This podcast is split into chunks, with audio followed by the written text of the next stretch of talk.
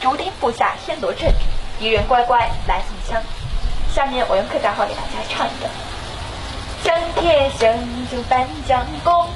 望用改好。一个夏日的午后，在井冈山小学的红色足迹文化长廊里，来自井冈山中学初一一班的于子阳声情并茂地讲述着井冈山革命故事。这是毕业后于子阳第二次回到母校的红色文化长廊，这里见证了他五年的校园义务讲解时光。井冈山中学学生于子阳说：“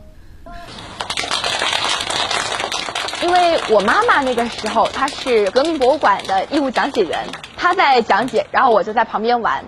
我就记得有一次，我妈她生病了，然后她讲了两场以后就坐在旁边休息，我就跟我妈讲。”妈，我来帮你讲吧。然后就是我拿了我妈的那个小麦克风，给旁边的游客朋友们进行义务讲解。那是我第一次讲，我就觉得特别新奇。小学二年级时，于子阳正式加入了井冈山小学的小红军报告团。他们利用节假日，在学校的红色文化长廊以及井冈山各个红色景点进行义务讲解，为同学们和远道而来的游客讲述红色历史。井冈山小学校长张青云说：“井冈小学在八年前，我们就成立了小红军讲解团，以于子阳同学为代表的一大批孩子，在小讲解团里面不断成长。他们最早啊在课堂上讲，慢慢的在我们的长廊上讲，接着呢，利用节假日在各个红色景点义务讲解，被游客们就称为井冈山上的戴红领巾的小百灵。”从最初的六人到现在的三十多人，小红军报告团的成员不断增加，其中不乏革命烈士的小后代。他们在讲解中将自己的家族史融入到井冈山革命历史之中，也用自己的行动传承着井冈山精神。井冈山小学校长张青云说：“这些小讲解员到各个景点讲解，一讲有的时候就是三四个小时，因为井安游客比较多。”他们长期的在坚持下来，每一次讲都是非常吃苦的，但是没有一个孩子说累。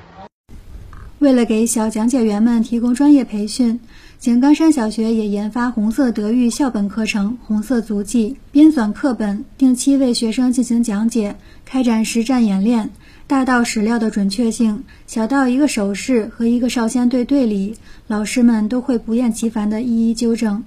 随着报告团的不断壮大，这群小百灵也在不断成长。他们稚嫩的嗓音不仅述说着革命斗争岁月的艰苦卓绝，也展现着井冈山革命后代的风采和活力。井冈山小学校长张青云说：“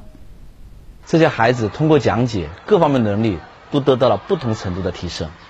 一方面，他们的朗读能力提高了，写作能力提高了；另一方面呢，他们的视野更开阔了。”而且呢，每个孩子的胆子也大了。遇到各地的游客，他们都说井冈山的孩子真的见过世面，他们真的不像山里的孩子。井冈山中学学生于子阳说：“通过讲解，我的梦想呢也跟着我对井冈山精神的理解在不断的升华。我一开始呢是想当一名井冈山精神的讲解员，然后后来我想当一名中国精神的演说家，到现在我想成为一名外交官，因为我觉得外交官。”他们代表中国的样子，可以把中国人的故事和中国人的精神传播到海外去，我觉得很骄傲，也很自豪。新华社记者彭昭之、郭峰庆、张欢，报道员王凯峰，江西井冈山报道。